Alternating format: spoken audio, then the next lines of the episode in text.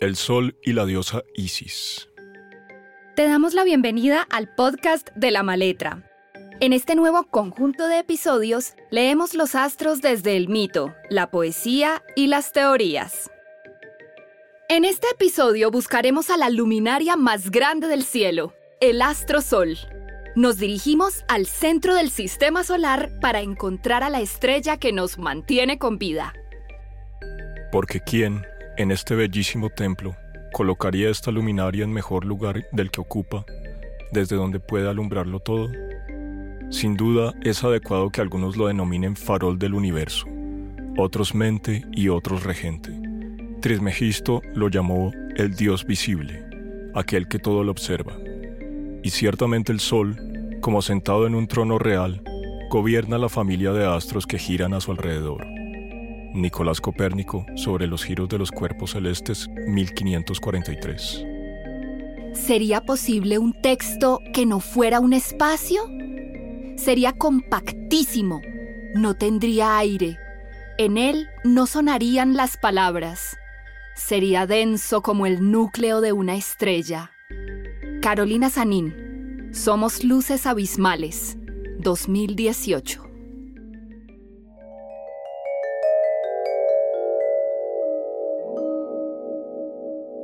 Nube de palabras. Voluntad. Poder. Esencia del alma. Manifestación. Expresión. Fuerza vital. Calidez. Corazón. Luz. Ego. Forma. Espíritu. Brillo. Reafirmación. Impulso. Propósito. Creación. Independencia. Autonomía. Ejecución. Integración. Visibilidad. Identidad. El yang. Manifestación. Centro. El Sol es como nuestro ombligo y por tanto siempre está ubicado en el centro del horóscopo. La principal figura que nos ilumina somos también nosotras mismas, desde una posición más elevada. El Sol recorre el camino del zodiaco a lo largo de 365 días, es decir, un año terrestre. A su vez, recorre el camino de las casas astrales a lo largo de un mismo día, y por eso podemos ver cómo se levanta en el amanecer por el oriente y se esconde en el atardecer por el occidente. En nuestra carta astral, esto vendría siendo como si se despertara cada día en el ascendente y se durmiera cada día en el descendente. Como explica Andrea Richards, el signo solar nos confiere un cierto magnetismo que podemos observar, sobre todo cuando nuestra autoestima está en equilibrio. Esta estrella es la directora de orquesta en nuestra carta astral. En la mitología egipcia, Isis era hija de Geb y Nut. Cuando su hermano esposo, Osiris, se convirtió en rey de Egipto, ella adoptó el papel de maestra de sus súbditos. Practicaba el arte del tejido, la cocina y la medicina. Isis tenía un poder inmenso. Fue la única divinidad que consiguió descubrir el nombre secreto de Ra, y con su magia logró resucitar a Osiris, cuando éste fue asesinado por su hermano Set. El sol narra lo que somos. Yo diría que es el principal focalizador de nuestra carta. Es una luz vibrante y perpetua que sentimos aleteando como una mariposa desesperada dentro de nosotras. No es raro que algunas mitologías vinculen a Isis con el poder del sol, porque ella era una diosa activa, romántica, civilizada y sensible. La adoración al sol es común en muchas civilizaciones. Sus personificaciones casi siempre son masculinas, aunque se trata de una estrella. Uno de sus emblemas es el del león.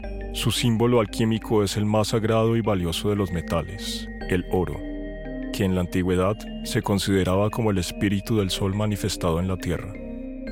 Como en este mito del panteón egipcio, el sol funciona en nosotras como un llamado de vitalidad. Se asocia con el amanecer y con las horas iluminadas del día, por lo que se trata de una energía que existe para orientarnos y mantenernos con vida. El signo solar es el que mejor explica nuestra naturaleza. Y la casa en la que habita en nuestra carta natal el escenario donde se van a desarrollar las principales escenas de nuestra historia personal.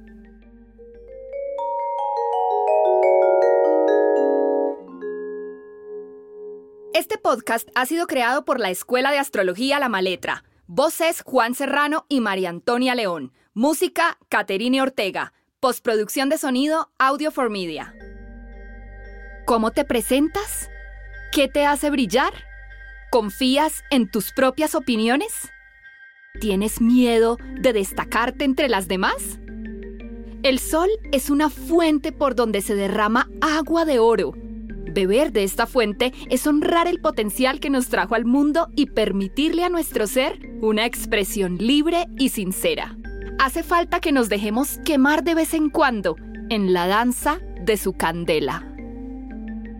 Como candela estoy ardiendo en este suelo, como piedra de sal, como sal de monte me consumo, para fertilizar todo este suelo.